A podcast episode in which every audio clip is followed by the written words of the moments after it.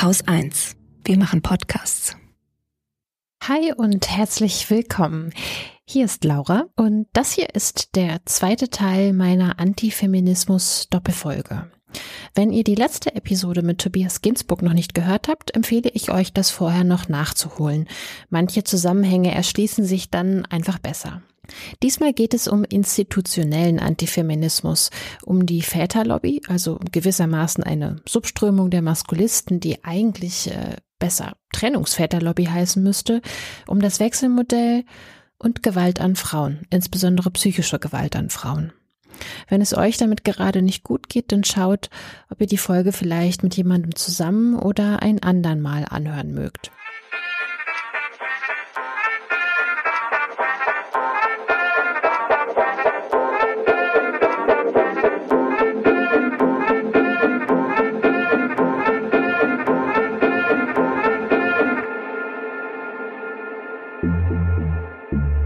Letztes Mal hat Tobias Ginsburg, der undercover bei sogenannten Männerrechtlern unterwegs war, einen Einblick gegeben, welche Strategien und Narrative diese Bewegung antreibt.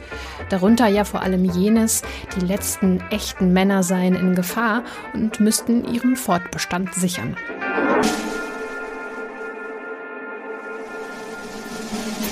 Diesmal schauen wir uns eine Bewegung an, die auf den ersten Blick vielleicht harmlos wirkt, unterstützenswert vielleicht sogar, auf den zweiten aber klar Teil der maskulistischen Bewegung ist. Und zwar sind das die Väterrechtler. Wir zeigen, wie auch die Väterlobby sich in der antifeministischen Rhetorikkiste bedient und was das ganz konkret für Auswirkungen auf Trennungsfamilien haben kann. Für diese Sendung habe ich im Vorfeld zwei Gespräche geführt. Einmal mit Clara vom Verein Mütterinitiative für Alleinerziehende, kurz MIA. Wissen wir ja also, dass misogyne Vorstellungen unglaublich anschlussfähig und offen bis in die Mitte der Gesellschaft sind. MIA ist ein ehrenamtlicher Verein, der Ansprechpartnerin und Sprachrohr für Mütter in oder nach schwierigen Trennungssituationen sein möchte. Clara heißt eigentlich anders, möchte ihren Namen aber zu ihrem Schutz nicht öffentlich nennen. Und ich habe mit Doug Schölper gesprochen, dem Geschäftsführer des feministischen Bundesforum Männer, einer Interessenvertretung für Jungen, Väter und allgemein Männer, die Männer als Akteure und Adressaten von Gleichstellung in den Blick nimmt. Von ihm wollte ich wissen, wie beides gelingen kann, Geschlechtergerechtigkeit und das Wohl von Kind und Eltern. Wir als Bundesforum würden es sehr begrüßen, eine partnerschaftlich annähernd paritätische Aufteilung von Elternverantwortung für Kinder gelebt zu haben und leben zu können. Aber zunächst zu Clara von MIA, der Mütterinitiative für Alleinerziehende.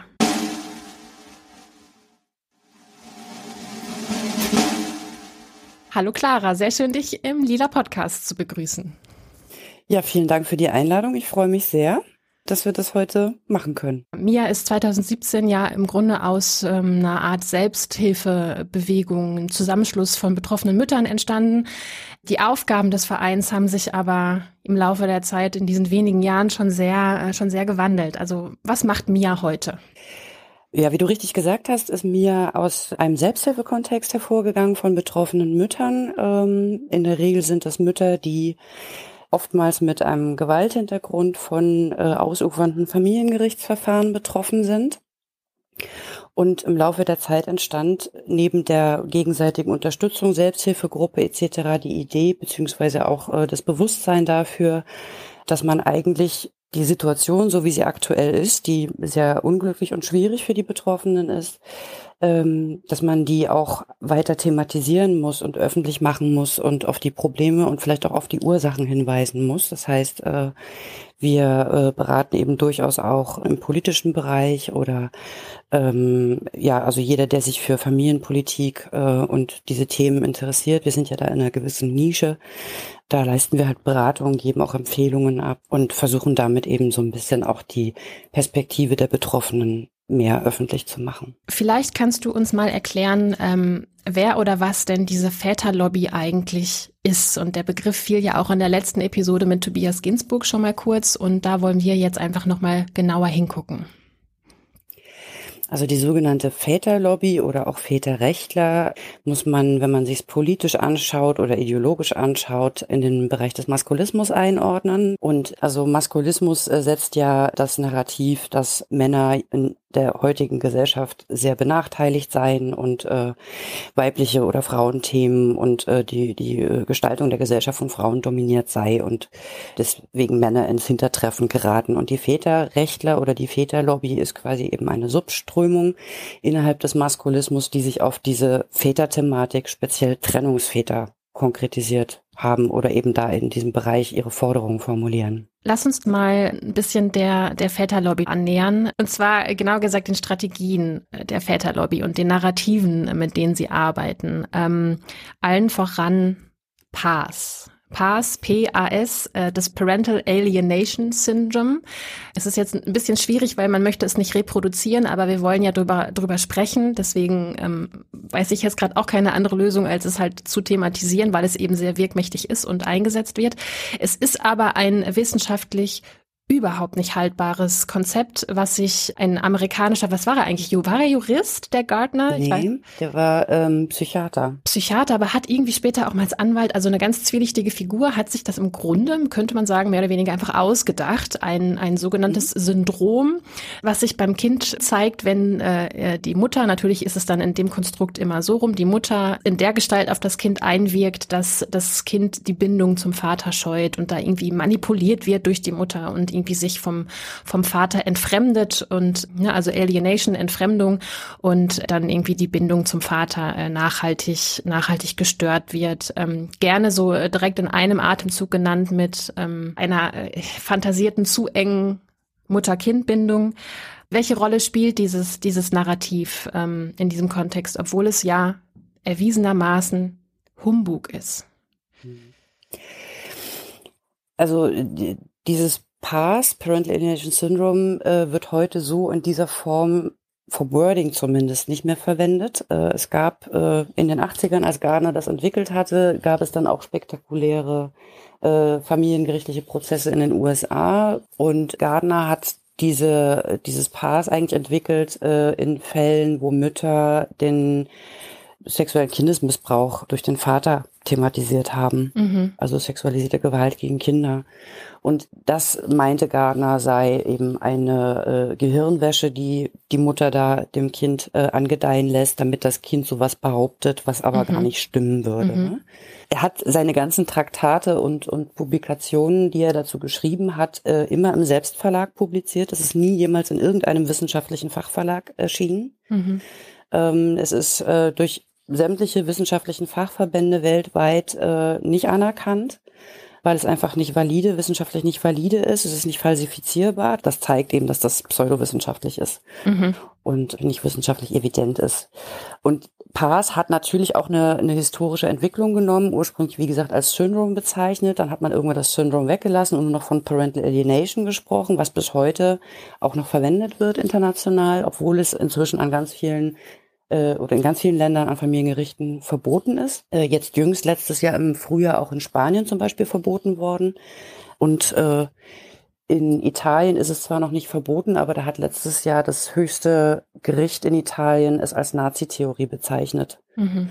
Also ich denke mal, anhand dieser Sachlage kann man schon so ein bisschen erkennen, dass das keine äh, vernünftige Beurteilungsgrundlage von äh, komplexen Phänomenen, die natürlich ja, auftreten ja. können, ist. Und trotzdem geistert es ja noch total rum. Ne? Also äh, Väterverbände ähm, bieten ja auch Workshops und, äh, und so weiter zum Thema, ähm, ich mache jetzt ganz dicke Anführungszeichen Eltern-Kind-Entfremdung an. Ja, das ist dann auch interessant. Da sind wir dann auch beim Thema Fortbildung. Mhm. Zu diesen Netzwerken, zu denen wir ja auch noch sprechen wollen. Wenn man sich das mal anguckt, wo beziehen eigentlich RichterInnen, Verfahrensbeistände, JugendamtsmitarbeiterInnen und alle möglichen AkteurInnen, die da in diesen ganzen Verfahren eine Rolle spielen können, wo beziehen die ihr Wissen her? Und dann ist es eben oft so, dass natürlich es verschiedenste Anbieter gibt von Fortbildungen. Für die gibt es aber auch bisher keine Zertifizierung. Das kann jeder machen. Jeder, der einen Verein gründet äh, oder irgendwie, ne, äh, kann dann dahergehen und das anbieten und sagen, wir bieten hier Fortbildungen an. Und es ist bisher nicht so richtig klar, bei manchen zumindest, also bei Jugendämtern zum Beispiel, ist es mir nicht klar, wie da entschieden wird, äh, welche Fortbildung den MitarbeiterInnen angedient wird und welche nicht. Mhm. Also Stichwort Qualitätskontrolle und ne, ähm, Einschätzung von ja, vielleicht auch Inhalten, ne? wie, wie, wie ist sowas zu beurteilen. Das bedeutet, dass zum Beispiel ein Akteur in dieser Lobby, der sogenannte Väteraufbruch für Kinder, sich selber äh, auf seiner Website damit brüstet, äh, innerhalb von drei Monaten 1500 Fachleute zu Pass fortgebildet zu haben, zu, beziehungsweise zu Eltern-Kind-Entfremdung, wie sie es ja nennen.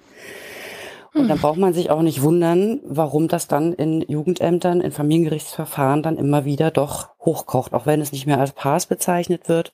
Mhm. Ähm, aber dieses Narrativ ist halt permanent da und mhm. es wird mit immer wieder reingedrückt ne? ja. über, über solche ja. Wege. Das ist jetzt nur ein Beispiel gewesen. Ne? Und man weiß ja auch, dass das pure Verbot von etwas oder nur weil man jetzt einen bestimmten Begriff äh, nicht mehr benutzt, dass das halt noch lange nicht bedeutet, dass äh, die, äh, die Bilder oder die Vorstellungen in den Köpfen ähm, auch dementsprechend korrigiert sind. Dieses Bild ist natürlich auch wahnsinnig anschlussfähig, äh, mhm. ne? weil es, wissen wir ja, also das hat ja Tobias Günzburg in der letzten Folge auch wunderschön hergeleitet und gezeigt, dass misogyne Vorstellungen unglaublich anschlussfähig und äh, äh, offen bis in die Mitte der Gesellschaft sind, mhm. weil wir natürlich logischerweise alle in einer patriarchalen Gesellschaft sozialisiert werden von klein auf und natürlich viele Dinge einfach so drin haben. Und wenn wir das nicht bewusst aktiv reflektieren und hinterfragen und uns bewusst machen, das kennen wir auch alle. Das wirst du kennen, das kenne ich, ähm, dass man immer wieder äh, auch in diesem Prozess für sich selber auch immer wieder über Punkte stolpert und man denkt so, also irgendwie ist das ja total, ja, sexistisch oder was auch immer, ne? Und es ist halt aktive Arbeit, die man dann selber auch immer leisten muss wir tun das jetzt nun freiwillig, weil wir uns für diese Themen halt interessieren und einsetzen.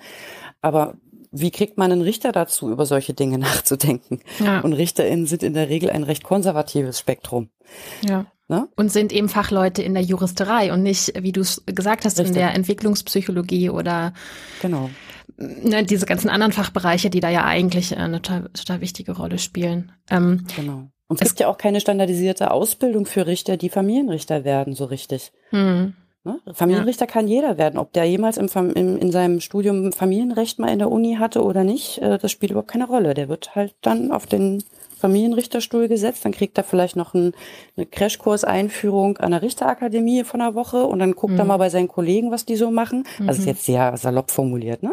Es mag auch sicherlich hier unter Unterschiede geben, ne? Aber zumindest müsste man das strukturell lösen und einplanen. Ein weiteres wichtiges äh, Narrativ ist ja dieser, äh, man kann es echt nicht überbetonen, der fantasierte Gender Empathy Gap. Also ähm, auch das hatten wir ja in der letzten Folge schon, dass ja die Maskulisten sozusagen kapiert haben, diese Gaps so die sind ein Thing und versuchen das so ein bisschen zu adaptieren. Und ähm, dahinter steht die diese Vorstellung, dass ähm, dass es halt eine eine eine mütterfreundliche Justiz gibt. Sowieso sind ja angeblich äh, Gerichte infiltriert von Frauen, dass es da irgendwie einen Überschuss äh, an an Frauen gäbe und mutterfreundliche Entscheidungen und überhaupt die Gesellschaft habe ja auch ähm, viel mehr Mitleid mit den Müttern anstatt ähm, mit den Vätern, weil eigentlich eigentlich leben wir ja im Matriarchat und nicht im Patriarchat. Ähm, es ist da also auch nochmal so ein so ein Narrativ. Und wenn man da mal reinhört, könnte man ja den Eindruck bekommen, dass jetzt allenthalben äh, massenhaft Vätern die Kinder entrissen werden. Ähm,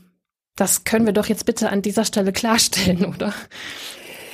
Also ganz ehrlich, ich kann das jetzt nicht für Väter sagen. Ich kann das natürlich nur aus unserer Perspektive berichten mit den Fällen, die wir halt auf dem Tisch haben. Und das sind dann eben in der Regel Fälle, die komplett schief laufen, wo dann mhm. die Mütter auf gut Deutsch entsorgt werden. Mhm. Ähm, nicht alle natürlich, ne, aber davon haben wir natürlich auch einige bei uns, die dann sich hilfesuchend an uns wenden und die dann eben oft über dieses Entfremdungs- und Bindungsintoleranz-Narrativ dann ihre Kinder verlieren oder eben auch Mutter-Kind-Symbiose, ne? Das ist ja dann dieses andere Narrativ, was ja alles keine haltbaren Diagnosen sind. Das ist ja alles äh, reine äh, Konstruktion. Auch diese Bindungsintoleranz hat keine wissenschaftliche Evidenz. Es ist einfach nur ein Konstrukt. Und egal wie man das nennt, ob man das jetzt Eltern-Kind-Verfremdung, Bindungsintoleranz, wobei die nicht 100% identisch sind, aber sehr ähnlich sind, oder wie auch immer man das nennen mag, es sind alles Konstrukte, die an sich erstmal geschlechtsneutral formuliert sind. Aber wenn man sich halt die Strukturen anguckt, trotzdem sich gegen Mütter und Kinder drehen und mhm. nicht gegen Väter. Das hat jetzt auch, äh, das haben verschiedene Studien auch inzwischen belegt und äh, im Dezember hat sogar das, das Büro des Menschenrechtskommissars der UN ein Kommuniqué herausgegeben, in dem die Gefahr von Past Parental Alienation an Familiengerichten für Mütter und Kinder nochmal betont wird äh, und dass das äh, sich eben, auch wenn man das eben genderneutral formuliert hat, dass es sich aber eben gegen Mütter richtet. Kann man das irgendwie statistisch sagen, wie oft jetzt zugunsten des Vaters oder äh, zugunsten der Mutter entschieden wird? Also es gibt keine richtigen, wirklich offiziellen Erhebungen. Man kann halt sich so ein bisschen äh, statistische Daten von den Landesämtern angucken, auch wenn man da natürlich nicht komplett abbilden kann. Aber was uns auffällt in den Fällen von Kindschaftsverfahren, in denen das gemeinsame Sorgerecht aufgelöst, also es wird nicht aufgelöst, aber in dem das Sorgerecht eben nur an einen Elternteil dann übertragen wird, wenn mhm. es vorher das gemeinsame gab, dann ist das zu über einem Drittel, dass es das alleinige Sorgerecht an die Väter geht in diesen Fällen. Dass in zwei Dritteln roundabout dann irgendwie doch vielleicht die Mutter das alleinige Sorgerecht erhält. Ich meine, das sind jetzt statistische Zahlen, da müsste man in die Fälle reingucken, ne? aber das wird dann sicherlich irgendwelche strukturellen Gründe haben. Und das ist ja genau Stichwort Empathy Gap. Es ist ja genau der Punkt, dass das immer ausgeblendet wird. Heutzutage ist es leider Gottes immer noch so, dass eben wenn ein Kind kommt, äh, geboren wird, wer bleibt zu Hause, wer macht die Elternzeit oder hauptsächlich, mhm. wer geht in Teilzeit, wer macht die Kehrarbeit zu Hause, das sind die Mütter. Ja. Und logischerweise entsteht dadurch natürlich auch äh, die Situation und Konstellation, dass die Mutter dann auch die Hauptbindungsperson ist. Ja, das Interesse am Kind äh, beginnt häufig erst im Moment der Trennung. Äh, genau, so richtig. also in, in diesen Fällen zumindest. Ja, ne? Ich mag ja. das überhaupt nicht für andere Fälle sagen, aber in mhm. diesen konkreten Fällen, über die wir hier jetzt gerade sprechen, ist es tatsächlich so, dass Männern äh, nach der Trennung einfällt, ach, ich habe ja ein Kind und jetzt will ich aber 50-50. Ja. Und ja. dass die in der Beziehung oder Ehe vorher geschaffenen Strukturen äh, also auch äh, ne, was Arbeitssituation etc. betrifft, dass dafür beide verantwortlich sind und dass man dafür dann eben auch eigentlich Verantwortung übernehmen mhm. sollte, dass dieser Leck sozusagen, der bei den Müttern ja klafft, auch finanziell, ökonomisch, äh, dass der nicht ausgeglichen wird, ne? Mhm. sondern im Gegenteil sogar noch der Kindesunterhalt großteils wegfällt. Ne? Also mhm. das heißt, äh, das Wechselmodell eigentlich die Kinderarmut, die schon bei Alleinerziehenden an sich existiert, noch verschärft. Die Väterlobby fordert, dass das Wechselmodell gesetzlich Standard im Trennungsfall wird. Gucken wir uns doch also nochmal an, was das Wechselmodell eigentlich genau ist und wie die Narrative der Väterrechtler damit reinspielen. Und was bedeutet eigentlich das erzwungene Wechselmodell zum Beispiel für von Gewalt Betroffene? Darum geht's jetzt. Das Wechselmodell ist im Grunde die paritätisch aufgeteilte Sorge für äh, gemeinsame Kinder, also Fürsorge. Genau 50-50. Man kann sich das so vorstellen, ähm, beispielsweise 14 Tage äh, im Monat bei der Mutter und 14 Tage im Monat beim Vater. Also es geht hier um Kinder, um Familien nach Trennung oder Scheidung. Und äh, ja, unter anderem hängt damit auch dann zum Beispiel zusammen, dass es dann auch keine Unterhaltsansprüche gibt. Also für gewöhnlich hat ja derjenige, bei dem das Kind in der ähm, überwiegenden Zeit lebt ähm, und der die Hauptverantwortung trägt, der hat ja gegenüber dem anderen Elternteil einen Unterhaltsanspruch und das gibt es zum Beispiel beim Wechselmodell nicht, weil eben beides genau 50-50 geteilt ist und das Kind oder die Kinder eben zwischen beiden Wohnsitzen hin und her pendeln. Also quasi kurz die Definition. Ähm, und da müssen wir noch ein kleines bisschen äh, der Vorrede leisten, ähm, denn wir konzentrieren uns in dieser Episode natürlich auf Wechselmodelle in strittigen, in hochkonflikthaften Zusammenhängen. Ähm, es gibt natürlich Familien, die sich einvernehmlich auf das Wechselmodell einigen und für die das Wechselmodell sehr gut funktioniert. Um die geht es allerdings natürlich heute nicht, sondern ähm, wir gucken uns sozusagen die, ähm, die Kehrseite dieses ganzen Themas an. Vielleicht eine kleine Korrektur. Ähm, es äh, ist nicht so, dass im Wechselmodell generell der Unterhaltsanspruch entfällt. Es gibt theoretisch schon einen, äh, weiterhin einen Anspruch. Allerdings wird er sehr kompliziert und anders berechnet und am Ende bedeutet das in den meisten Fällen, dass eben kein oder nur ganz, ganz wenig ah. Unterhalt äh, okay. fällig ist. Also insgesamt muss man erstmal sagen, dass die allermeisten Eltern nach Trennung das friedlich hinbekommen. Also in hm. circa 85 bis 90 Prozent der Fälle finden Eltern miteinander eine Lösung, die wie auch immer geartet ist und äh, ihrer Situation gerecht wird. Das heißt, es sind die wenigsten, die eigentlich wirklich vor Gerichten landen im Sinne von, dass sie hochstrittig werden und es dann eben immer wieder neue Verfahren gibt, die dann eben dieses Label hochstrittig tragen. In diesen Fällen Diese 10 bis 15 Prozent, äh, da kann man allerdings davon ausgehen, nach verschiedenen Zahlen, je nachdem, welche man nimmt, äh, zwischen 50 und 70 Prozent dieser hochstrittigen Fälle im sogenannten Kindschaftsrecht haben einen Gewalthintergrund. Und wir haben allerdings die Herausforderung äh, oder die Situation äh, in der deutschen Rechtspraxis, dass äh, Gewalt, die vorgefallen ist, sei es eben während der Partnerschaft, Partnerschaftsgewalt, äh, Missbrauchsthematiken etc. nach der Trennung in Familiengerichten dann teilweise einfach nicht ernst genommen werden, nicht ernst genug genommen werden und nicht ausreichend einbezogen werden äh, mit all den Folgen, die das eben für Gewaltopfer ja bedeutet an Traumatisierung oder auch Retraumatisierungsgefahren. Und genau, lass uns an der Stelle auch über den Gewaltbegriff nochmal ähm, kurz sprechen, weil ähm, ich würde jetzt mal vermuten, die Mehrheit der Menschen, die diesen Begriff Gewalt ähm, hören, die denken dann an blaue Flecken, Schürfwunden, ähm, anschubsen, schlagen, ähm, was auch immer. Dabei ist ja der äh, Gewaltbegriff, der umfasst ja noch viel mehr. Das ist aber halt genau das Gemeine an dieser psychischen Gewalt, dass sie ja eben unsichtbar ist. Es ist gewissermaßen äh, ja Gewalt unter der Nachweisgrenze wenn man so sagen möchte. Inwiefern ist das dann problematisch vor, vor Gericht? Also mal angenommen, eine, eine Mutter, die häusliche Gewalt erfahren hat, die psychische Gewalt erfahren hat, möchte das irgendwie geltend machen oder zumindest mit einfließen lassen in dieses ganze Verfahren. Vor welche Probleme wird sie dadurch gestellt? Also das erste Problem, und deswegen ist es auch gut, dass du nochmal darauf äh, hinweist, was alles eigentlich Gewalt ist. Ähm, oftmals ist es so, dass wenn es keine körperliche Gewalt gibt oder sexualisierte körperliche Gewalt, äh, sondern eben psychische Gewalt, dass äh, ganz oft die Opfer gar nicht genau wissen, was ihnen da passiert. Sie merken natürlich, sie spüren, dass es äh, nicht gut ist, also dass das irgendwie, nennen wir vielleicht das auch toxisch ist oder ne, dass sie da sich einfach nicht ähm, nicht nur nicht wohlfühlen, sondern dass das irgendwie eine, eine, eine sehr, sehr gefährliche Situation ist und eine belastende Situation, aber sie kommen selber nicht darauf, dass das Gewalt ist.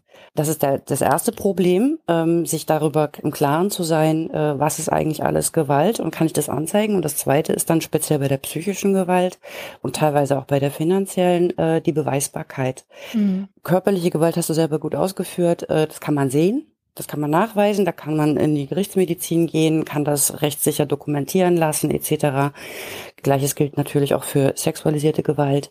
Das ist bei psychischer Gewalt nahezu unmöglich. Im besten Falle kann man das vielleicht an irgendwelchen Chatverläufen, E-Mails etc. vielleicht festmachen. Und auch da ist es dann immer wieder die Problematik, wenn da kein Fachmensch drauf guckt, das wirklich als Gewalt zu erkennen. Und es gibt zum Beispiel äh, in der Gewaltforschung äh, von äh, Evan Stark das Konzept äh, des äh, oder der, der Coercive Control, mhm. also Kontrollzwang, Zwangskontrolle durch den Partner, die Partnerin. Meistens sind es aber natürlich Männer.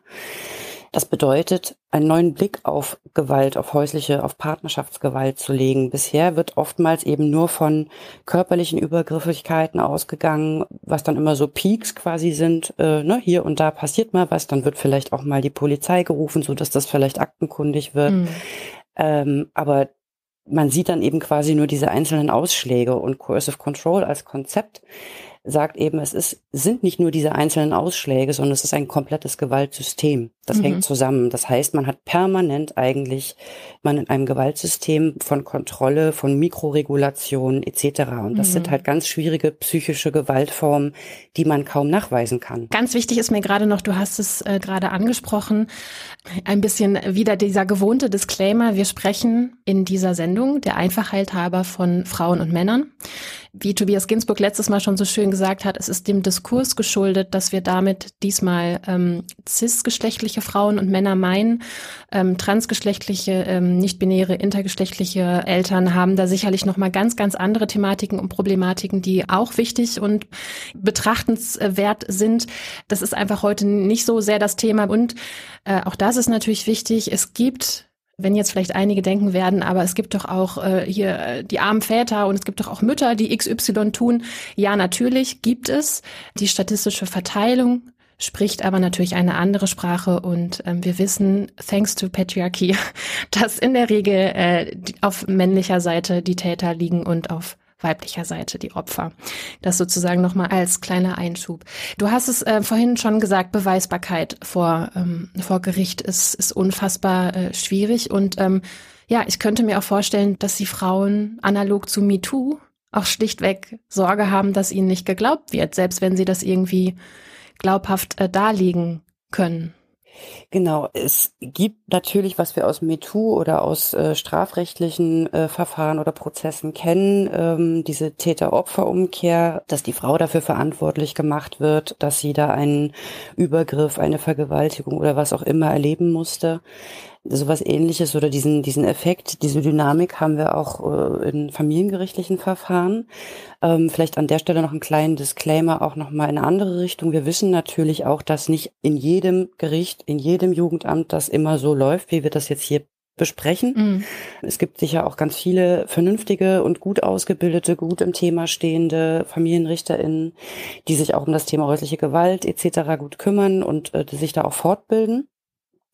Aber es betrifft eben doch leider recht viele Frauen äh, in familiengerichtlichen Verfahren, so dass wir hier nicht, nicht von Einzelfällen sprechen können, sondern eben wirklich von einem grundsätzlichen strukturellen oder systemischen Problem. Also neben der Problematik, dass die Beweisbarkeit speziell bei psychischer Gewalt natürlich eine ganz schwierige Angelegenheit ist und wir dann zusätzlich neben auch gar nicht jetzt nur bei psychischer Gewalt, sondern auch bei körperlicher Gewalt, wir immer wieder auch das Phänomen haben, dass gewaltbetroffene Frauen, wenn sie noch in einer Beziehung mit dem Täter leben, Angst haben, eine Anzeige zu machen, aus völlig verständlichen Gründen, weil sie natürlich in dem Moment, wo sie eine Anzeige stellen und mit dem Täter unter einem Dach leben, natürlich Gefahr laufen, dass sie da um ihr Leben fürchten müssen im schlimmsten Fall. Ne? Also mhm. wir wissen ja aus Statistiken, dass die Gefahr oder die Lebensgefahr für eine Frau in der Zeit der Trennung zum Beispiel um fünffach höher ist als sonst in ihrem Leben. Äh, und wenn es gemeinsame Kinder gibt, sind die natürlich auch immer mit in Gefahr in, in, in so einer Trennungssituation. Und da reicht es eben schon, da muss die Trennung noch gar nicht in, vollzogen sein im Sinne von, dass es da einen Auszug gegeben hat. Es reicht einfach nur, dass die Frau das formuliert. Damit bringt sie sich in Lebensgefahr in solchen Konstellationen im Zweifel. Und sie muss das ja erstmal gemerkt haben und benennen können. Ne? Also genau, und dieses ja Benennen, was ich vorhin meinte, ne? sich klar zu werden, was ist eigentlich alles Gewalt und das, was mir hier geschieht, ist psychische Gewalt. Ne? Mhm. Diese, diese kont kontrollierenden äh, Verhaltensweisen von Tätern in, in solchen Konstellationen auch. Ähm, und Kontrolle und Macht ist im Übrigen generell in diesem ganzen Thema häusliche Gewalt oder Partnerschaftsgewalt ein ganz großes Leitmotiv von mhm. Tätern. Das ist sozusagen die Motivation, die da in ausreichend kriminologischer Forschung auch äh, mhm. belegt ist. Wollen wir vielleicht an dieser Stelle ähm, ein paar Beispiele mal nennen, wie sich, wie sich psychische Gewalt in einer Partnerschaft anfühlen kann? Beispielsweise äh, ständige Abwertung über ähm, Kommentare, äh, Beleidigungen, ähm, Liebesentzug, Gaslighting, also das Absprechen der eigenen Erfahrungen, sowas wie, das bildest du dir alles nur ein, du spinnst. Ähm, wie kann sich psychische Gewalt anfühlen in so einem Kontext? Also du hast ja schon ganz viel jetzt aufgezählt und mhm. das stimmt auch alles, das gehört da alles mit rein in dieses Spektrum psychische Gewalt, das permanente Kleinmachen und das kann ja auch sehr subtil passieren. Das muss gar nicht das permanente offensichtliche Abwerten und Beschimpfen sein, ne? sondern mhm. das kann eben auch sehr subkutan laufen, ne? mit Nebensätzen nebenbei. Und also es ist ja einerseits für Opfer schwer, das als Gewalt zu erkennen. Es ist noch umso schwerer für Außenstehende, das als Gewalt zu erkennen. Es gibt ja zum Beispiel auch Situationen dann, dass zum Beispiel die Betroffene äh, mit dem gewalttätigen Partner in einer Runde, was weiß ich, Feier, Familie, was auch immer, und dann kommen da vielleicht irgendwelche Bemerkungen von dem Partner und mhm. die Frau versteht natürlich sofort und ganz genau, dass das eben wieder so eine Gewaltform in dem Moment ist. Nicht Betroffene oder eben Surrounding-Leute erkennen das aber nicht als Gewalt, sondern die sagen dann, ja, das hat er bestimmt nicht so gemeint und das hast du vielleicht jetzt einfach zu ernst genommen oder sei doch nicht so sensibel. Ja, ja, nimm das mal nicht so persönlich, das ja. hat er bestimmt nicht gewollt damit oder ne, so. Und das macht es eben auch so schwer im Umfeld, damit Gehör zu finden und damit ernst genommen zu werden. Ne? Mhm. Ne? Ähm, vielleicht ein Beispiel auch noch für diese Mikroregulation. Es gibt ein Beispiel, eine, eine betroffene Frau ist von ihrem Partner wenn die Waschmaschine kaputt war, äh, hatte sie Sorge und hat sich äh, überlegt, ja, rufe ich jetzt einen Handwerker, weil wenn ich die Wäsche heute Abend nicht fertig habe, dann flippt der wieder aus. Aber wenn ich jetzt einen Handwerker rufe, das ist das letzte Mal passiert, da hat er mir dann vorgehalten, dass ich mit dem eine Affäre hätte und dann hat er mich auch verdroschen. Also mhm. diese ständigen doppelbödigen Signale und Botschaften, dass am Ende die Betroffenen überhaupt kein Schritt mehr tun können. Die gehen wie auf Eierschalen mhm. gefühlt, mhm. weil sie, egal was sie tun, immer in der Sorge, äh, dass sie damit wieder irgendwelche Gewalt provozieren. Ja. Und äh, gerade wenn dann auch Kinder im Spiel sind, äh, weitet sich das natürlich auf die Kinder auch aus. Das ist ja ein Angstklima. Ja. Und äh, wenn wir über Gewalt, häusliche Gewalt sprechen, ähm, ist es auch ganz wichtig in unserem Kontext jetzt hier ähm, nochmal dazu zu sagen, dass Kinder die in solchen gewalttätigen Partnerschaften leben oder aufwachsen, dass sie immer auch Gewaltopfer sind. Auch wenn sie selber nicht vielleicht die körperliche Gewalt äh, abbekommen, also nicht selber Objekt dieser Gewalt oder Ziel dieser Gewalt werden. Aber allein durch das Miterleben der Gewalt gegen meistens eben die Mutter, äh, führt das bereits zu einer Traumatisierung. Und selbst sie müssen es noch nicht mal sehen. Es reicht diese ja. Stimmung. Also ich kenne Berichte von Betroffenen, die erzählen dann, äh, also von Kindern, ne? Äh, betroffenen, ehemals betroffenen Kindern, die erzählt haben, äh, ich habe selber nie mitbekommen, dass mein Vater meine Mutter schlug, aber ich brauchte nur mittags aus der Schule kommen und ich hörte oder ich merkte die Stimmung. Mhm. Das war eiskalt, ja. Und äh, wenn Kinder in so einem Klima groß werden, dann ist das natürlich für sie auch völlig verstörend und traumatisierend.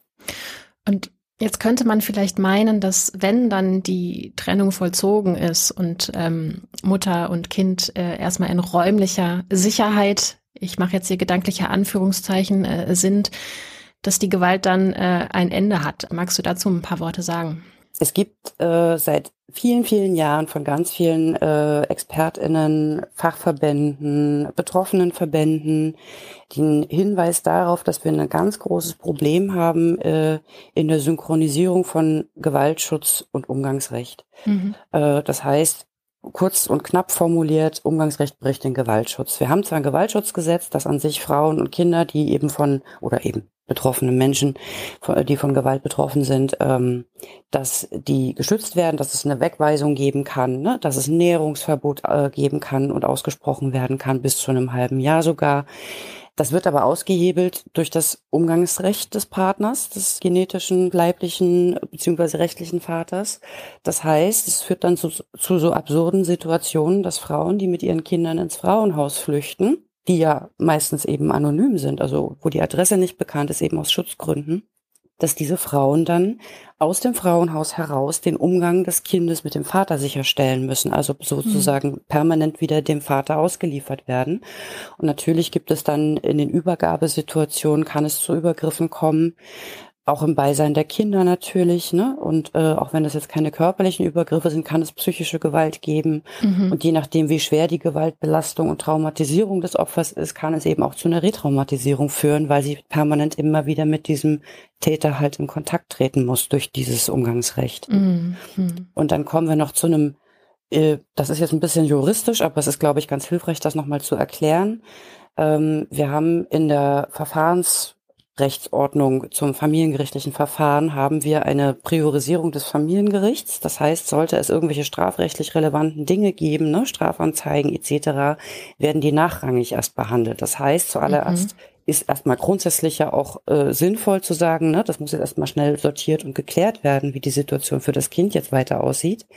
Das Problem ist aber natürlich, dass wenn ich eine Strafanzeige gegen einen Täter stelle aufgrund von Gewalt und dieses Strafverfahren ruht, bis das familiengerichtliche Verfahren äh, passé ist und entschieden ist, dann fehlt mir quasi auch die Argumentation beziehungsweise äh, die entsprechenden wichtigen äh, Faktoren, die zu der Bewertung von Kindeswohl etc. eigentlich herangezogen werden müssten, die fehlen ja in dem Moment. Mhm. Wenn eine Frau dann im Familiengericht thematisiert, es hat Gewalt gegeben, egal welche Form. Äh, bei körperlicher ist es vielleicht noch ein bisschen einfacher nachweisbar, aber auch das wird teilweise nicht ernst genommen.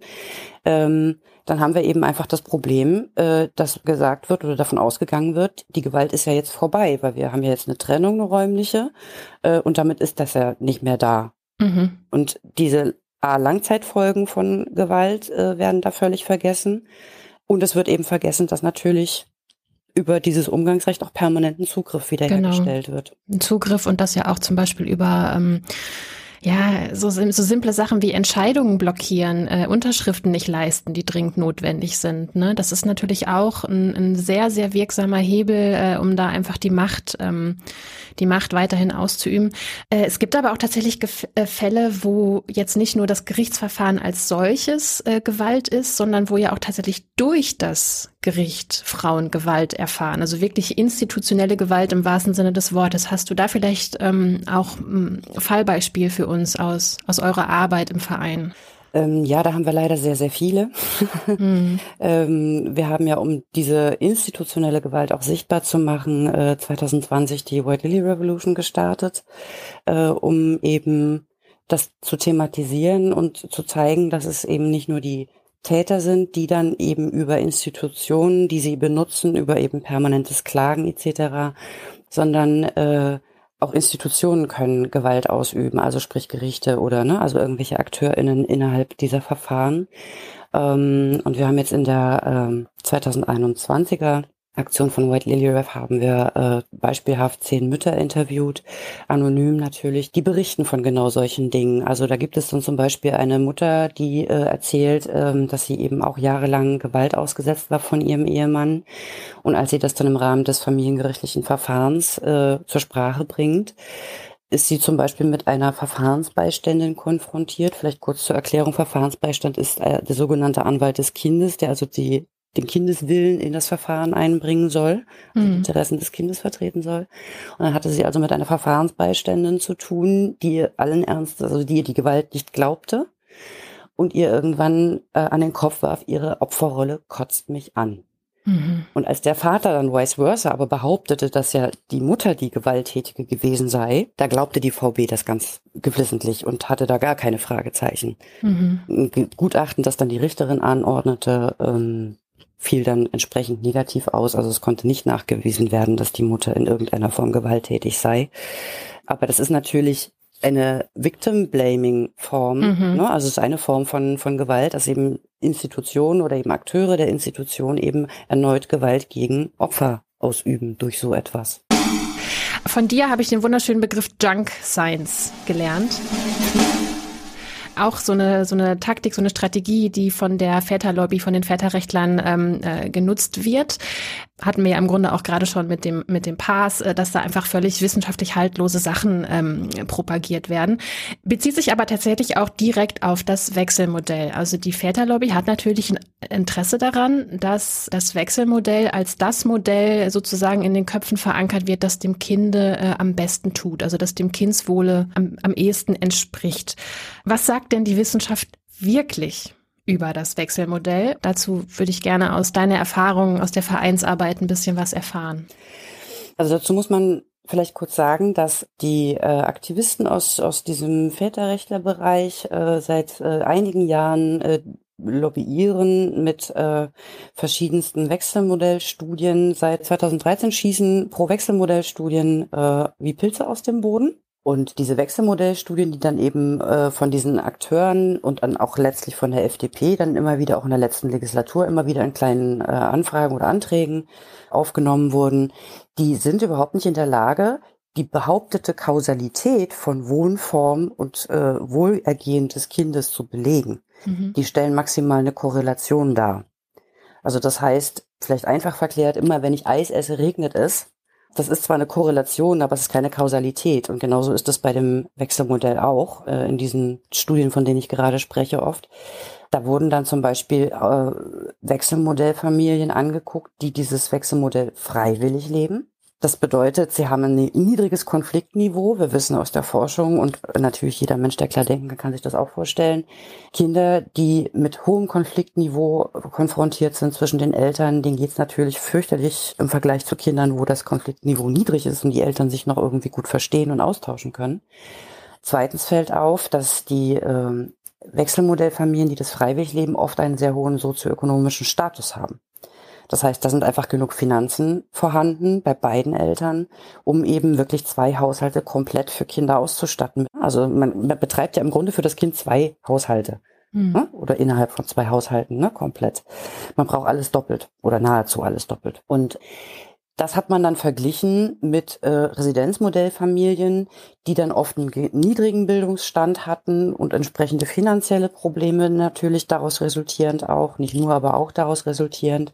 Und dann hat man also im Grunde Äpfel mit Birnen verglichen, weil das ist ja nicht vergleichbar. Ne? Also wenn muss man ja sozusagen ein gleiches Niveau miteinander vergleichen. Und im Übrigen äh, gibt es auch durchaus Studien, die die Problematik betonen, dass es tatsächlich zu Bindungsstörungen kommen kann, wenn Kinder viel wechseln müssen. Ne? Also mhm. wenn sie in zwei Haushalten statt in einem leben. Und die werden halt von diesen Aktivisten komplett ausgeblendet. Also es ist ja im Grunde genau das Gegenteil, was man damit eigentlich äh, oberflächlich be bewirken will, dass irgendwie die Bindung aufrechterhalten wird und der Effekt ist dann oft oft gegenteilig. Ja, im Grunde kann sich das verkehren ins Gegenteil. Und um den Zusammenhang vielleicht auch nochmal herzustellen zu diesem Entfremdungsnarrativ. Ne? Mhm. Wechselmodell und Entfremdungsnarrativ sind im Grunde zwei Seiten ein und derselben Medaille.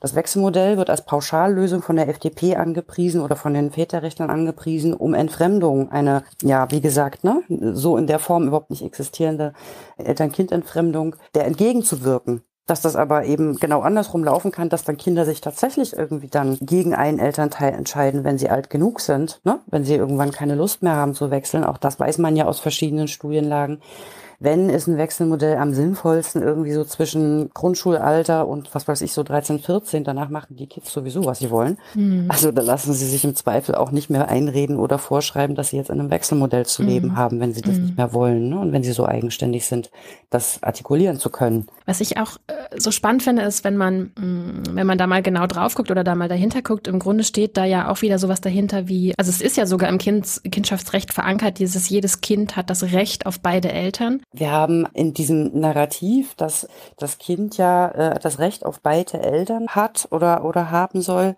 äh, womit die äh, Väterrechtler ja auch immer hausieren gehen und lobbyieren. Das leiten sie ja aus der äh, UN-Kinderrechtskonvention her. Ne? Ähm, mhm. Und äh, äh, stellen da quasi immer mit hinten dran, dass dieses Recht des Kindes auf beide Eltern 50-50 zu sein habe nach einer Trennung. Dass das aber totaler Nonsens ist juristisch, das äh, sagen sie natürlich nicht dazu, weil in der UN-Kinderrechtskonvention steht natürlich drin, dass Kinder nicht von ihren Eltern getrennt werden dürfen. Aber das ist ein Abwehrrecht gegen Eingriffe des Staates. Also das blickt natürlich, die, die Konvention blickt da natürlich insbesondere auf Unrechtsregime, ne, wo äh, Kinder dann einfach weggenommen werden von Eltern etc. Äh, aber eben auch generell, äh, dass, das, dass Staaten nicht einfach äh, Eltern und Kinder trennen dürfen. Was aber diese Aktivisten daraus machen, ist, dass sie ein, ein Abwehrrecht gegen den Staat zwischen die Eltern schieben was natürlich totaler Nonsens ist. Und daraus dann eben versuchen, äh, das, das abzuleiten und daraus ein Recht auf 50-50 Betreuung nach Trennung machen. Äh, heute am Tage unserer Aufzeichnung ist ja auch die erste ähm, ja, Klausurtagung der neuen Bundesregierung. Äh, eine Regierung, ähm, zu der ja jetzt auch die FDP gehört, vor sechs Wochen vereidigt. Gucken wir uns doch dann jetzt an dieser Stelle einmal an den Koalitionsvertrag, ähm, was jetzt gerade ähm, äh, passiert und äh, wofür auch die FDP politisch steht, jetzt in Bezug auf das Wechselmodell Familienrecht. Und es gibt da ja eigentlich einen Grund äh, zur Freude, weil im aktuellen Koalitionsvertrag, ähm, wir hatten ja gerade dieses, äh, dieses Thema Umgangsrecht bricht Gewaltschutz und genau da setzt jetzt ähm, der Koalitionsvertrag an und sagt, nee, wir wollen was dafür tun, tun Gewaltschutz vor Umgangsrecht. Es heißt im Koalitionsvertrag äh, wörtlich, wenn häusliche Gewalt festgestellt wird, ist dies in einem Umgangsverfahren zwingend zu berücksichtigen. Das heißt, das ist erstmal ein Grund zur Freude. Das ist auch ein Schritt Richtung Umsetzung der Istanbul-Konvention. Clara, was heißt denn dieses Wort feststellen? Genau, das sind wieder die Hintertürchen, die Sie offen gelassen haben dieses wenn und festgestellt sind ja schon wieder so zwei Fallstricke, über die im Zweifel viele fallen können. Weil was ist festgestellte Gewalt? Ich habe vorhin ja kurz erläutert schon, dass strafrechtliche Sachen geparkt werden und erstmal das familienrechtliche Verfahren äh, durchgeführt wird. Das heißt, eine zumindest strafrechtlich festgestellte Gewalt kann es bis dahin ja noch gar nicht geben. Also heißt das dann in der Konsequenz, das wäre jetzt eine Variante und die würden wir sehr begrüßen, dass der Familienrichter, die Familienrichterin quasi seiner eigenen Amtsermittlungspflicht gemäß dann also selber nochmal unter familiengerichtlichen Aspekten sich diese Gewalt genau angucken muss und analysieren und bewerten muss, was ja bisher in vielen Fällen nicht passiert oder nicht mhm. in dem Maße, wie es müsste. Das bedeutet aber wiederum, dass die RichterInnen extrem gut ausgebildet sein müssen, um überhaupt Gewalt bewerten und beurteilen und richtig einordnen zu können, was sie in vielen Fällen eben leider nicht in der Form können, wie sie das müssten, mhm. weil es eben nicht nur eine juristische Bewertung ist, sondern eben ganz oft eine psychologische und traumapsychologische etc. Mhm. Und auch nochmal äh, zum, zum Wechselmodell, also zur Haltung der FDP äh, gegenüber dem Wechselmodell. Ähm, ich habe hier gerade vor mir das Wahlprogramm äh, 2021. Also auch das ist jetzt ähm, keine Gesetzeslage, aber eben die Position, die Haltung der FDP, wie sie sie selbst auf ihrer eigenen Website ähm, ja deutlich macht. Wir freien Demokraten wollen das sogenannte Wechselmodell zum gesetzlichen Leitbild der Betreuung minderjähriger Kinder nach einer Trennung der Eltern machen. Und dann steht ein bisschen weiter unten wenn das Kindeswohl dem nicht entgegensteht. Ja, wieder so ein Türchen, so ein Ja, okay, aber äh, im Grunde ja deckungsgleich mit der Forderung der Väterrechtler. Genau, das ist identisch. Ja, ja. Vielleicht noch ganz kurz zu dem Begriff Kindeswohl, ne? wenn es dem Kindeswohl nicht entgegensteht. Was die da inzwischen machen, ist eine Gleichsetzung von Wechselmodell und Kindeswohl. Also das wird natürlich im Diskursraum so versucht. Ne? Das mhm. so hinzustellen. Das ist auch das, was wir eben in den Gerichten beobachten. Und wenn wir jetzt über diese Thematik gesetzliches Leitbild reden, ist es eben auch eine Gefahr, dass dort etwas hineininterpretiert und äh, gedichtet wird, was eigentlich so nicht richtig schlüssig begründbar ist mit Blick auf Wechselmodell. Ne? Also man kann diese Aussage pauschal, Wechselmodell sei per se besser für Kinder, ist nicht haltbar. Das mag auf nicht strittige, sich freundlich gesinnte Eltern zutreffen, ne? wenn man dann auch immer das Kind im Blick hat. Da sind ja ganz viele, ich meine, auch der, auch der BGH hat ganz viele Faktoren definiert, die vorausgesetzt sein müssen, damit so ein Wechselmodell irgendwie auch funktioniert. Und diese Regeln oder diese, diese Rahmenbedingungen, die dort definiert wurden in dem BGH-Urteil, die kommen ja auch aus der Forschung. Ne? Die hat die Forschung definiert. Räumliche Nähe, geringe Streitwert beziehungsweise ähm, Kommunikationsfähigkeit muss gegeben sein und so weiter und so fort. Und das Kind muss das auch verkraften. Ne? Das kommt ja auch noch dazu. Also selbst wenn alle Rahmenbedingungen super und tipptopp sind und die Eltern sich gut verstehen, die wohnen um die Ecke, das Kind kann vielleicht eigenständig hin und her flitzen auch, ne? je nach Alter. Es gibt aber auch einfach Kinder, die kommen mit so einem Modell nicht klar. Und das muss man respektieren und anerkennen, weil jedes Kind mhm. ist ja auch anders. Ne? Mhm. Und das eine Kind kommt super damit klar, das nächste hat da größte Probleme mit. Und auch mhm. das wird in der Forschung beschrieben. Das andere ist ja, dass da einfach äh, Männerrechte, also die Manifestierung äh, von, von, von Rechten für äh, Männer unter diesem Deckmäntelchen der Väter Rechte eigentlich. Also man kann da eigentlich ein Gleichzeichen dazwischen Richtig. setzen. Genau. Aber wer hat, also wer könnte denn nicht Mitleid haben mit armen, weinenden Papas, die eben um ihre Kinder trauern? So, also das ist ein ganz strategisches Bild, äh, das benutzt wird. Ähm, mhm. Es gibt zum Beispiel in äh, es ist jetzt letztes Jahr, glaube ich, erschienen in Frankreich ein Buch von Patrick Jean, ein Investigativjournalist, Autor, Filmer. Filmer. Er hat auch einen Film gemacht, ja. Genau. Ja. Äh, also der Film ist schon länger her und damals ging es ihm eigentlich um Maskulisten. Er hat sich da sozusagen so ein bisschen wie Ginsburg halt in, in äh, vorwiegend Deutschland, äh, hat er das dann halt in Kanada gemacht. Er hat sich dann bei Maskulisten in Kanada eingeschleust, U-Boot-mäßig und hat vorgegeben, einen Film über sie drehen zu wollen. Und was ihm zum Beispiel von den Kanadiern damals schon, 2000, irgendwann 2000er schon gesagt wurde, ist, ähm, dass über diese Väterrechte und über einen weinenden Papi, den man da zeigt, das ist total anschlussfähig. Und darüber könnte man ja dann auch endlich so die Männerrechte wieder äh, stärken und in die mhm. Gesellschaft reinbringen. Ne? Das beschreibt er da sehr, sehr gut. Lass uns einmal kurz nochmal ins Kindschaftsrecht gucken. Es gibt diesen Grundsatz im Kindschaftsrecht verankert. Äh, Kindschaftsrecht ist ja ähm, quasi ein, ein Teil des im BGB verankerten Familienrechts, wo das eben alles geregelt ist, worüber wir hier sprechen. Und im Kindschaftsrecht steht äh, der Grundsatz, dass äh, ein Elternteil positiv auf das Kind einzuwirken habe, eben bezüglich des Umgangs mit dem anderen Elternteil. Also dass man da ähm, nicht schlecht über den anderen redet oder gar den Umgang boykottiert oder eben irgendwie auf das Kind einwirkt oder Einfluss nimmt. Und äh, es ist so, dass man das tatsächlich auch bei Gewalterfahrung machen muss. Richtig. Von Gewaltopfern wird verlangt, dass sie ihrem Kind quasi die Ohren voll lügen. Der Papi ist so toll. ja. und geh doch dahin und so weiter, ja. weil sie ja ansonsten sofort dann den Stempel bindungsintolerant bekommen und dann gefährlich das wird äh, bezüglich Sorgerechtsteilen. Das, ich meine, das ist doch absurd. Natürlich ist es absurd. Aber das ist die Rechtspraxis. Was ich auch wieder da wieder so, so perfide finde, ist, es wird ja im Grunde von der Mutter verlangt, zum Schutze des Kindes sich zu trennen. Wir kennen alle diese Sprüche, ja, wenn das alles so schlimm war, warum hat sie sich denn dann nicht vorher getrennt? Also, dass Menschen, die sowas sagen, keine Ahnung von Gewaltdynamiken haben oder auch keine Ahnung davon haben, was äh, im Inneren eines Opfers vor sich geht, sei mal dahingestellt. Aber äh, also es wird verlangt, sich zu trennen. Also bei ihr liegt die Verantwortung zum Schutze des Kindes, sich zu trennen. Du hast es schon gesagt, der Moment der Trennung ist im Leben einer Frau statistisch gesehen der gefährlichste. Aber gleichzeitig wird eben durch das Kindschaftsrecht von ihr verlangt, gute Miene zum bösen Spiel zu machen und das, das weiter zu betreiben. Ansonsten ist sie äh, die Böse. Und es ist so, ähm, es scheint so, als würde, als würde die Verantwortung für das Gelingen dieser ganzen Kiste immer bei den Frauen liegen. Also wird denn eigentlich von den Vätern auch irgendwas erwartet? Haben die auch irgendeine Bringschuld? Ich kann ja, wie gesagt, nur immer für unseren Tanzbereich sprechen und für die Fälle, die wir so auf dem Tisch haben. Ne? Ähm, das äh, über andere kann ich einfach nicht sprechen. Aber mhm. in diesen Fällen, die wir so tagtäglich sehen, mutet es tatsächlich so an, dass die Mutter immer diejenige ist, die liefern muss, die dafür verantwortlich ist, dass der Umgang klappt. Und wenn der Umgang nicht klappt, völlig egal, was der Vater tut, ist die Mutter schuld. Mhm. Im Zweifel kriegt sie dann halt ein Ordnungsgeld aufgebrummt, wenn das Kind sich wirklich barbarstig wehrt und nicht will und der Umgang dann vielleicht äh, nicht zustande kommen kann oder abgebrochen mhm. wird oder was auch immer. Kennen wir auch Fälle, ne, dass dann äh, mhm. den, so einer Mutter dann einfach ein Ordnungsgeld aufgebrummt wird.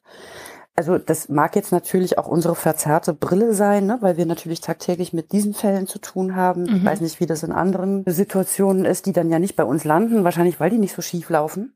Also es gibt ja offensichtlich auch noch vernünftige äh, Verfahren und RichterInnen und so weiter. Aber in diesen Verfahren, wo das so schief läuft, ist tatsächlich oder stellt sich dieser Eindruck ein, dass Vätern unglaublich viel zugestanden wird, ja. Genau. Also es ist, es ist immer ein wahnsinniges Verständnis für den Vater da. Mhm. Und die, wenn, wenn die Mutter irgendwie auch berechtigt vielleicht äh, und sehr wohl dosiert und wohl überlegt auch Dinge vielleicht anbringt, dann wird das entweder nicht ernst genommen oder es wird halt gegen sie mhm. gedreht. Auch, dass der Kindeswille so wenig Gewicht hat an der Stelle, also einfach übergangen wird auch. Aber es gab da eine Entscheidung vom Oberlandesgericht Frankfurt am Main. Ein Fall, wo äh, ein Richter tatsächlich entschieden hat, Kindeswille vor eben Gleichberechtigung. Wie ist denn da der Stand? Ist das jetzt, ist das ein Grund zur Hoffnung oder war das eher so eine, so ein einzelner kleiner Lichtblick? Also Lichtblick ist das sicherlich schon. Ob sich das dann in irgendeiner Form ausbreitet, in Anführungsstrichen, äh, das können wir mm. nicht einschätzen, keine Ahnung. Mm. Man muss vielleicht auch dazu sagen, dass diese Entscheidung dort äh, in, in einer Konstellation, das muss man ja immer mitdenken, ne? das sind -hmm. immer Einzelfallentscheidungen. In diesem konkreten Fall dort gab es die Konstellation, ähm, ich weiß gar nicht mal, ob das ein oder zwei Kinder waren, ich glaube, es waren zwei. Auf jeden Fall ging es darum, dass die Kinder im sogenannten Residenzmodell mehr oder weniger lebten und mit dieser Umgangsregelung, die da bisher eben gelebt wurde, eigentlich glücklich waren. Mhm. Und der Vater aber unbedingt ein Wechselmodell haben wollte und das eingeklagt hat. Und in diesem OLG-Urteil in Frankfurt-Main äh, hat der Richter dann entschieden oder der Senat entschieden, Nee, also weil der Vater eben auch Gleichberechtigungsgedanken dort anbrachte und die Kinder aber sagten, nein, wir wollen das nicht. Da wurde dann entschieden, nee, also ähm, die Gleichberechtigungswünsche des Vaters haben hinter dem Kindeswillen zurückzustehen, wenn die Kinder damit mit einer bestehenden Umgangsregelung und Situation glücklich sind und selber klar artikulieren, dass sie mhm. eine Änderung nicht wünschen. Mhm. Wir kennen das eben auch anders, ne? dass selbst wenn Kinder klar und deutlich und wiederholt und konstant immer wieder dasselbe formulieren, dass sie übergangen werden in ihrem Wunsch. Puh, wir haben ganz schön was durchgeackert. Ähm, es wird Zeit ja. für ein bisschen was Schönes. 2015 und 2021 gab es äh, zwei ähm, sehr erfreuliche Rechtsänderungen in, in UK. Coercive Control als, als Straftatbestand äh, 2015 und der Domestic Abuse Bill 2021. Ähm, lass uns teilhaben.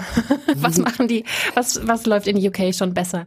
Also es ist ja immer das eine, was steht in einem Gesetz und B, wie sieht es dann in der Rechtspraxis aus? Ne? Wir wollten also, jetzt positiv. Ja, ich sag, ich wollte nur, sorry. Aber es ist natürlich prinzipiell vom, vom Gestus ja. und von der Haltung äh, erstmal total toll dass äh, in mhm. UK offensichtlich die da schon ein bisschen weiter sind in ihrem Erkenntnisprozess, auch in der Politik, dass sie eben 2015 Coercive Control, also diese Zwangskontrolle als Straftatbestand aufgenommen haben und 2021 das Domestic Abuse Bill verabschiedet wurde und durch beide Parlamente ging, also Oberhaus und Unterhaus. Und das war ja eine, eine Gesetzesinitiative seitens des Justizministeriums, die das tatsächlich auch angekündigt hatten. Und allein diese Anerkennung ist ja schon der Hammer, dass sie die Möglichkeit schaffen wollen, dass Gewaltbetroffene in Familiengerichtsverfahren nicht permanent immer wieder vor Gericht geschleift werden können. Also mhm. sprich, die Anerkennung, die da drin steckt, ist, wir haben verstanden, dass Opfer von partnerschaftshäuslicher Gewalt, dass die fortlaufende oder weitere Gewalt über Nutzung von Institutionen erleben mhm. können. Fall, ne? Ist natürlich fallabhängig zu beurteilen. Und das ist in dieser Form, also so, so wurde es angekündigt vom Justizministerium. Ich habe mich dann tatsächlich enttäuschenderweise nochmal da wirklich rein vertieft und habe dann wirklich nochmal gegraben. Und diese Ankündigung da aus dieser PM, die das Justizministerium 2020 rausgegeben hat, habe ich so jetzt da nicht gefunden. Was sie aber gemacht haben, ist, dass äh, sowohl, ja, also auch in, in familiengerichtlichen Verfahren, gut, das Rechtssystem ist doch ein bisschen anders gestrickt, dass Opfer von häuslicher Gewalt nicht von ihren Tätern in Anführungsstrichen ins Kreuzverhör genommen werden dürfen und das auch mhm. wechselseitig nicht müssen, sondern die abgeschirmt werden. Es gibt dann äh, Vorgaben, dass die wirklich durch andere Türen reingehen können und so weiter. Das gibt es in Teilen natürlich bei uns auch schon. Also gibt es Parallelen auch so ein bisschen zum Gewaltschutzgesetz, beziehungsweise, ne, dass dann eben die Betroffenen eher kommen und eher gehen ne? und der Täter dann halt eine Weile warten muss, bis er gehen kann. Mhm. Aber trotz allem haben die zum Beispiel den Begriff häusliche Gewalt wirklich nochmal in Gesetzestext reingeschrieben und versuchen damit natürlich auch die Istanbul-Konvention umzusetzen ja. und in Gesetze zu gießen, was in Deutschland ja nun wirklich noch massiv hinterherhinkt. Allein diese Begriffsdefinition, was ist häusliche Gewalt? In der Istanbul-Konvention, äh, in der Definition steht drin, was wir ganz am Anfang hatten, körperliche Gewalt, psychische Gewalt, finanzielle Gewalt und sexualisierte Gewalt. Das sind alles geschlechtsspezifische Gewaltformen gegen Frauen und Mädchen und natürlich auch in der häuslichen Gewalt.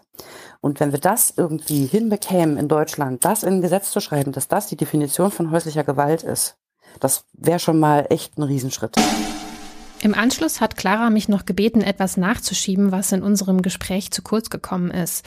Und zwar ist das die Möglichkeit des begleiteten Umgangs. Von Gewalt Betroffene müssen also nicht zwingend den Täter beim Umgang treffen, sondern es gibt auch die Möglichkeit, dass der Umgang zusammen mit neutralen Dritten gestaltet und von ihnen begleitet wird. Sie hat mir dazu auch noch einen Link geschickt und auch den packe ich euch natürlich in die Show Notes. Ja, wir haben jetzt die ganze Zeit darüber gesprochen, wie ein erzwungenes Wechselmodell bei hochstrittigen Trennungen keine gute Lösung ist oder gar die zuvor erlebte Gewalt fortsetzt. Und wir haben gesehen, wie die Väterlobby und die Männerrechtler dieses Thema benutzen, um ihr Narrativ von der Unterdrückung der Männer fortzusetzen und gleichzeitig ihre eigene Misogynie darunter verbergen. Jetzt möchte ich natürlich wissen, wie ein tatsächlich feministischer Vorschlag aussehen kann. Und deswegen habe ich mit Doug Schölper vom Bundesforum Männer gesprochen. Wie kann denn das besser gelingen mit der gemeinsamen Elternverantwortung nach einer Trennung als mit einem Pauschalmodell für alle? Was braucht es denn eigentlich, damit das Wechselmodell eben gut funktionieren kann, damit es, damit es klappen kann? Das Wechselmodell kann ja nicht vom Himmel fallen. Also wir sind davon überzeugt, dass die Rahmenbedingungen, die das dann auch nach einer Trennung und Scheidung letztlich lebbar werden lassen, Voraussetzungen hat. Also wenn man überhaupt keine Übung da drin hat im Umgang mit Kindern, in einem sich abstimmen in der Partnerschaft, als sie noch bestanden hat, dann davon auszugehen, dass das nach der Trennung ganz prima und einigermaßen reibungslos klappen wird, ist, glaube ich, eine hehre Annahme, die der äh, guten Belege bedürfte, dass das dann auch tatsächlich zutrifft. Also andersrum die Annahme, dass ähm, herrschende Sprachlosigkeit und Konflikte sich durch eine Vorgabe rechtlicher Art dann plötzlich in Wohlgefallen auflösen und alles wird äh, zum Wohle des Kindes ganz einfach und man trennt sich und äh, teilt sich plötzlich alle Aufgaben. Wäre wünschenswert und eine tolle Idee, aber äh, es scheint nicht sehr realistisch zu sein. Das zeigen ja auch viele Erfahrungen. Ähm, es gibt immer wieder die Hinweise darauf, dass es ja das Wechselmodell in anderen Rechtsordnungen in Europa und global bereits gibt und dass man da gute Erfahrungen mitmacht.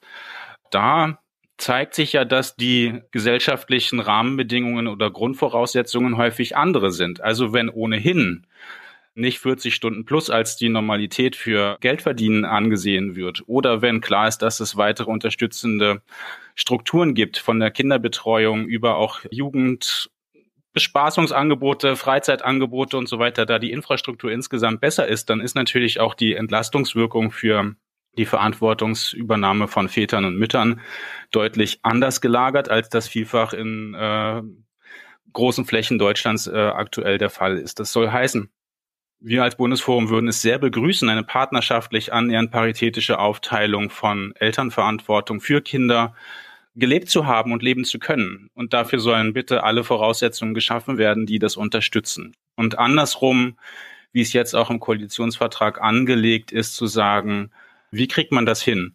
Und wie kriegt man das hin, hat ja wirklich sehr, sehr viele sehr harte Facetten. Also die Frage von Wohnraum. Mhm. Man trennt sich und äh, der Partner, die Partnerin muss sich eine neue Wohnung suchen. Wie ist das bezahlbar? Wie weit ist das weg? Gibt es dann dazwischen eine gute Buslinie, sodass das Kind auch wirklich entspannt ja. hin und her pendeln kann oder nicht? Also all diese Fragen sind da ganz, ganz groß und gesellschaftlich schwierig. Also der öffentliche Nahverkehr ist ja nun auch ein großes Thema in Deutschland für sich. Aber im Kontext dann von, wie pendelt eigentlich ein Kind äh, zwischen zwei Wohnorten hin und her, also große Fragen, die tatsächlich ja nicht von den Eltern allein individuell zu lösen sind, sondern wo es einen gesellschaftlichen Nachdruck braucht, dass das irgendwie in den Mittelpunkt gestellt wird, um das im Interesse der Kinder besser bewerkstelligen zu können. Deswegen halten wir durchaus die Idee, Wechselmodell zu stärken, auch als normalere Folie in die Gesellschaft zu tragen, dass es selbstverständlicher ist, dass Väter auch sich um die Kinder kümmern. Huhu, äh, sollte sich rumgesprochen haben bis äh, äh, heute, dass das ähm, eine große Normalität ist, die von vielen ja auch schon gelebt wird, dass es dafür aber eben auch ermöglichende Bedingungen braucht. Ähm, ich finde auch, dass nochmal der Blick geschärft werden muss auf die verschiedenen Familienkonstellationen, von denen wir reden. Also wenn wir jetzt wirklich eine Familienrechtsreform angehen, muss dabei natürlich Schritt gehalten werden mit anderen Dingen, die auch geregelt werden. Also wie umgehen mit Regenbogenkonstellationen, wie umgehen mit nicht-ehelichen Konstellationen, wie gehen wir eigentlich um mit Armutsvermeidung in diesen ganzen Fragen. Also das heißt, ähm, Umgangsmehrbedarfe müssen wirklich auf den Tisch, damit das eben nicht immer wieder durch die Hintertür dann doch in alte Muster reinzieht, weil es sonst einfach nicht finanzierbar ist unter den derzeitigen Bedingungen. All diese Fragen machen das Thema Wechselmodell unglaublich kompliziert. Und trotzdem finde ich schon, dass die Tendenz zu sagen, wir wollen mehr partnerschaftliches, egalitär aufgeteiltes für Kinder da sein können, stärken, sollte schon als Ziel formulierbar sein, ohne dass man immer gleich im Verdacht steht, wir wollen das nur um Unterhalt einzusparen. Das finde ich ist eine Verkürzung und gleichzeitig bleiben Männer da aber auch in der Verantwortung, sich ehrlich zu machen und zu sagen, Unterhalt, Verpflichtung ist wirklich auch wichtig. Es geht hier ums Kind und es geht nicht darum, dass ich über diesen Hebel meiner Ex-Partnerin einen auswische und trotzdem dieses gemeinsam das Projekt Kinder ähm, wuppen zu können, auch wenn man miteinander keine Partnerschaft mehr leben kann oder will, muss gesellschaftlich gestärkt werden. Ich hatte jetzt diesen wunderschönen Begriff ähm, fürsorgliche Männlichkeiten aufgeschnappt, ähm, weil das im Grunde ja eigentlich auch eine Grundvoraussetzung ist, von denen du ja im Grunde gerade schon gesprochen hast. Also eine, die da vielleicht in diese Aufzählung mit reingehört, ne? Ganz klar. Also wir, wir müssen davon ausgehen, dass wir inmitten eines kulturellen Umbruchs sind, wo fürsorgliches Verhalten, also unmittelbare Pflege und Betreuung von nahen Angehörigen und dazu gehören in erster Linie Kinder, aber dazu gehört dann eben auch fernerhin Pflege für die Partnerin, Pflege für die eigenen Eltern oder auch Freunde und andere Verwandte wird zunehmend normaler für Männer. Also die Idee, dass das irgendwie diffus eine dritte Kraft macht oder eben ganz selbstverständlich die Partnerin, weil sie qua Ehevertrag doch gesagt hat, dass sie dafür sich zuständig erklärt, das hat sich ja zum Glück verändert und diese Idee ist überhaupt nicht mehr selbstverständlich. Es gibt diese Idee weiterhin und sie steckt auch in vielen Strukturen mindestens implizit drin und macht es den Menschen häufig in der Realisierung ihrer eigentlichen Ideen sehr schwer. Und das ist wirklich eine große Frage unter dem Stichwort äh, Caring Masculinity oder fürsorglicher Männlichkeit, die verhandelt wird. Und da drin sind mindestens zwei Ebenen. Das eine ist ja, dass Männer tatsächlich in sich eine Sehnsucht spüren, zu sagen, irgendwie möchte ich stärker in Verbindung, insbesondere mit meinen Kindern sein. Ich möchte Teil am Leben dieser kleinen Wesen, die da im Heranwachsen sind, sein und von Anfang an eine Rolle spielen. Das immer wieder feststellen, beim Blick in die äh, Schulhefter, dass man überhaupt keine Ahnung hat, was die da eigentlich gerade machen und dass die mittlerweile vom 2 plus 3 Rechnen bei der Kurvendiskussion angelangt sind und man es irgendwie nicht mitbekommen hat, äh, weil man eben so mit anderen Dingen voll ist, vollgeladen ist, im Beruf steht und schlicht nicht die Zeit findet und auch nicht die innere Muße. Also dieser, da ist schon auch eine psychologische Ebene drin, dass die eigene Welt so fordernd und ein so vollstopft, dass man tatsächlich kaum in der Lage ist, sich da noch drauf einzulassen. Also das, was auch so als Doppelbelastung vielfach für Frauen beschrieben wird, das gilt ja in einer anderen Weise aber dann doch analog auch für Männer. Und diese Herausforderung wird von Männern gesehen und sie wird zunehmend auch eingefordert, aber noch nicht so laut. Und als Bundesforum Männer setzen wir uns genau dafür ein, dass das selbstverständlicher wird und auch im politischen Raum als eine politische Frage aufgegriffen wird und nicht nur im Sinne von einer Abwehr gegen unwillige Männer, sondern eben andersrum geguckt wird, was sind eigentlich Ermöglichungsbedingungen, mhm. die diese unmittelbare Fürsorglichkeit auch unterstützen. Und ähm, wenn wir das dann jetzt mal auf die gerichtliche Ebene übertragen, also ähm, stellen wir uns vor, äh, man befindet sich jetzt schon in einem familiengerichtlichen Verfahren, ähm, insbesondere jetzt vielleicht in, in strittigen Fällen. Was hast du oder was hat das Bundesforum Männer da vielleicht für Ideen, wie ein, wie ein Verfahren vor Gericht im Idealfall aussehen könnte, damit sowohl das eine, das was du gerade beschrieben hast, als auch das andere, eben diese strittigen, vielleicht sogar Gewaltkonflikthintergründe, ähm, dass die Beachtung finden? Mhm. Wirklich extrem schwierig. Bei Trennungen, die den Hintergrund eben Gewalttätigkeit haben, ist die Frage, wie das dann sozusagen für die Kinder zu regeln ist, hochgradig diffizil. Also hier sind, glaube ich, die Strukturen oft ähm, der Familiengerichte und der familiengerichtsnahen Unterstützungsstrukturen auch sehr oft am Limit. Also können die wirklich erspüren, wie die Dynamiken innerhalb der Familien sind. Was ist hier zum Wohle des Kindes? Also sozusagen die Aufrechterhaltung des Kontaktes zum schlagenden Ehemann, Ex-Ehemann ist davon auszugehen, dass das sich wirklich auf diese Paar-Dynamik letztlich ähm, beschränkt und ansonsten ist davon auszugehen, dass das trotzdem ein liebevoller Vater ist. Das gibt es und das ist so kompliziert und komplex es sich anhört, durchaus eine anzunehmende ähm, Realität, mit der dann psychologisch wirklich abzuwägen ist, was ist der größere Schaden, der Kontaktabbruch zum Kind oder das Aufrechterhalten und dann auch gegen den Widerstand der wirklich äh, unter enormem Leidensdruck stehenden betroffenen Partnerin, Ex-Partnerin das ist wirklich kaum zu entscheiden. Umso mehr gilt das, was letztlich schon in der letzten Regierung angemahnt wurde, nämlich die professionellere Ausstattung der Familiengerichtsbarkeit und die ständige Fortbildung auch von Familienrichtern und Familienrichterinnen ist dringend geboten. Und es ist aber gleichzeitig total schwierig aufgrund der Unabhängigkeit der Richterinnen und Richter, das anzuordnen und festzulegen. Und da steckt ein Dilemma drin, denn tatsächlich ist in diesen Formen, gerade wenn es da um Gewalteskalation bei Trennung und Scheidung geht, geht es eben um mehr als nur die rein rechtliche Frage, sondern es sind ja hochgradig sozialpsychologische Fragen und darauf sind ja Richter nicht unmittelbar ausgebildet, das zu tun. Und hier die Einbindung der Profession ist auch sehr schwierig. Also dieses ganze Gutachterwesen ist einerseits schon eine Option, die helfen kann, aber auch oft werden da Probleme noch mit reingeführt, dass einfach Gutachten auch aufgrund von Überlastungen im Schnellverfahren nach Schema F ähm, ausgestellt werden und den realen Situationen nur bedingt gerecht wird,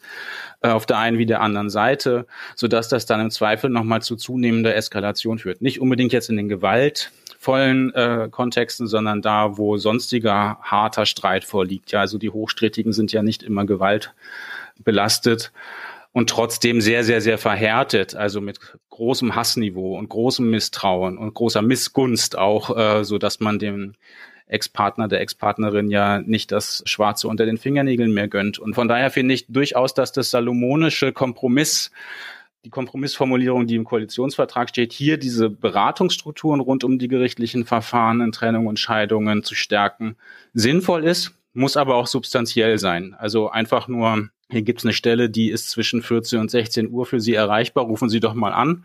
Äh, das wird dabei nicht helfen. Das muss dann deutlich äh, auch kraftvoll ausgestattet sein. Und da habe ich dann durchaus wieder Fragezeichen, ob das finanzierbar ist angesichts der leeren mhm. durch Corona und Co. leergeschwemmten Kassen. Also, Wir haben heute gelernt, dass die sogenannte Väterlobby durch und durch maskulistische, also antifeministische und frauenfeindliche Motive verfolgt und frei erfundene Narrative schafft, um ihre Ziele durchzusetzen. Wir haben gesehen, dass das Wechselmodell, wenn es ohne Rücksicht auf die jeweilige Situation per Gericht verordnet werden soll, die Notlage von vor allem Frauen und Kindern verschlimmern kann und eben nicht automatisch zum Wohl des Kindes beiträgt. Und wir haben von Doug Schölper den schönen Begriff fürsorgliche Männlichkeiten gelernt, der eigentlich überhaupt erst die Grundlage schafft, nach der Trennung gemeinsame Verantwortung als Eltern wirklich zu übernehmen. Und dann ist es auch egal, ob 50-50 oder nicht. Schreibt uns doch gern in die Kommentare, wie ihr das macht oder welche Probleme euch vielleicht begegnet sind, falls ihr euch mit Kindern getrennt habt. Oder vielleicht arbeitet ihr ja in einem Familiengericht oder beim Jugendamt und könnt eure Erfahrungen mit uns teilen. Und wenn euch diese Folge vom Lila Podcast gefallen hat, dann freuen wir uns natürlich, wenn ihr uns weiterempfehlt. Eine Bewertung auf iTunes oder Spotify dalasst und ganz vielen eurer Freundinnen von uns erzählt. Ihr könnt uns auch auf Twitter und Instagram folgen, wo wir euch mit News und dem ein oder anderen Tipp versorgen. Natürlich könnt ihr uns, das Team vom Lila Podcast, auch finanziell unterstützen. Auf www.lila-podcast.de slash unterstützen findet ihr alle Informationen dazu, wie das geht. Zum Beispiel über PayPal oder Patreon oder Steady. Wenn ihr ein Unternehmen habt oder eine coole Arbeitgeberin, dann könnt ihr uns auch mit Werbung unterstützen. Dazu sendet ihr einfach eine E-Mail an werben@haus1.fm. Bleibt mir nur noch zu sagen, vielen lieben Dank fürs Zuhören und der Lila Podcast ist eine Produktion von Haus 1. Moderation Laura Lukas. Schnitt von Katrin Rönecke und Laura Lukas. Die Redaktion hatte Katrin Rönecke. Auch die Musik kommt von Katrin. Und das schicke Cover kommt von Slinger Illustration aus Leipzig. Wir hören uns. Tschüss!